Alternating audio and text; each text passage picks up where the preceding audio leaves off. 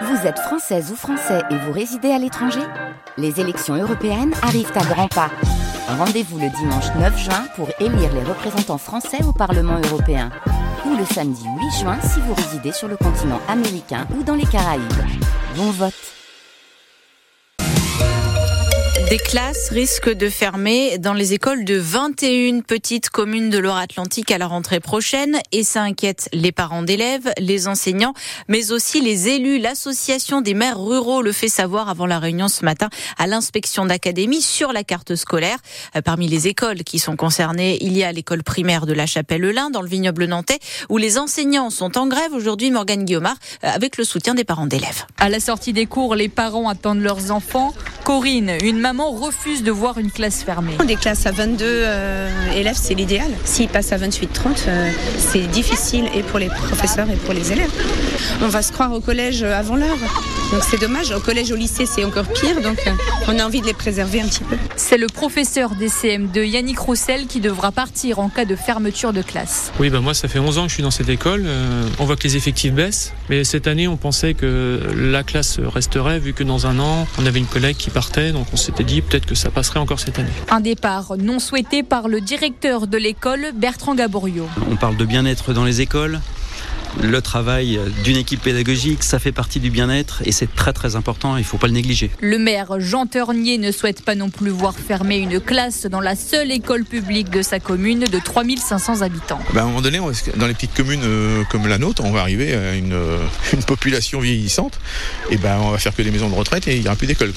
Je le regrette fortement. Hein. Franchement, je préférais qu'on en ouvre une plutôt qu'on en ferme une. Villeneuve-en-Ré, Rouen ou Monnières sont aussi concernés par ces potentielles fermetures de classes. Et ces fermetures de classes à venir hein, dans les écoles des petites communes de Loire-Atlantique, on va continuer d'en parler avec notre invité à 8h15. Il s'agit du maire de Monnières qui est concerné lui aussi. La grève des contrôleurs qui commence ce soir à la SNCF sera très suivie. Grève pour de meilleurs salaires. Conséquence, il n'y aura qu'un TGV sur deux jusqu'à la fin du week-end, notamment en ce qui nous concerne pour aller et revenir de Paris.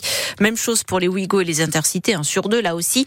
La SNCF assure qu'elle a tenté de maintenir le maximum de trains, mais en donnant la priorité euh, à ceux pour les vacances au ski, en particulier vers les Alpes. Euh, les facteurs du centre-ville de Nantes entament, eux, leur quatrième jour de grève pour dénoncer la mise à pied d'un mois sans salaire d'un de leurs collègues, mais aussi leurs conditions de travail qu'ils jugent bien trop mauvaises.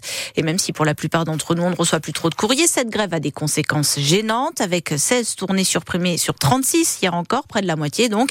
C'est ce qu'assure le secrétaire CGT du bureau Nantes-Bretagne, Stéphane Pellegrini. Bon, il y a des choses, c'est vrai maintenant, beaucoup de choses qui passent par Internet, mais il y a aussi toute une série de choses euh, très importantes. Les facteurs ne distribuent pas seulement des publicités. Il y a des courriers de notaires, des courriers d'avocats. Moi, je vois des avocats tous les jours dans mon travail euh, qui me disent que c'est le courrier, le courrier, le courrier. Hein. C'est pas de l'Internet. Ça peut être aussi leur quotidien, leur hebdomadaire. Il y a encore de la presse qui est distribuée par les facteurs. Il y a un certain nombre de colis qui sont distribués. Euh, il y aura aussi du retard à ce niveau-là. en fin de compte, les Nantais, les usagers, euh, ils savent bien que le, service postal euh, est mal en point. L'atmosphère est délétère depuis plusieurs mois. Les collègues, je vais vous dire leurs mots. Hein, ils, ils, parlent d'oppression, de, répression, de d'harcèlement, d'infantilisation, de flicage. Et les collègues en ont marre. Et donc la grève est reconduite aujourd'hui pour les facteurs du centre-ville de Nantes. Ils ont prévu d'offrir le café aux usagers de la Poste Nantes-Bretagne pour leur expliquer les raisons de leur mouvement. Euh, les chauffeurs de taxi ont euh, décidé de suspendre leur mouvement après avoir bloqué l'aéroport toute la journée. Ils ont obtenu de la préfecture des contrôles renforcés jour et nuit des VTC qui leur font concurrence. Il est 8h05 les pompiers ont sauvé une femme de 59 ans de l'incendie de son appartement à Nantes. Le feu a pris au quatrième étage d'un immeuble qui en compte 13 en fin de journée dans les quartiers nord. Quand les pompiers sont arrivés, il y avait beaucoup de fumée, mais donc ils ont pu faire sortir euh, cette femme de l'appartement. Elle est légèrement blessée. À peine confirmée, déjà suspendue, la condamnation de Nicolas Sarkozy à de la prison ferme pour l'affaire Big Malion, le financement illégal de sa campagne présidentielle de 2012. L'ancien chef de l'État a décidé de se pourvoir en cassation pour contester la décision de la Cour d'appel de Paris et donc cette condamnation à six mois de prison ferme, une peine aménageable, plus six mois avec sursis. Les décorations multicolores du voyage à Nantes en hiver seront encore là à Noël prochain.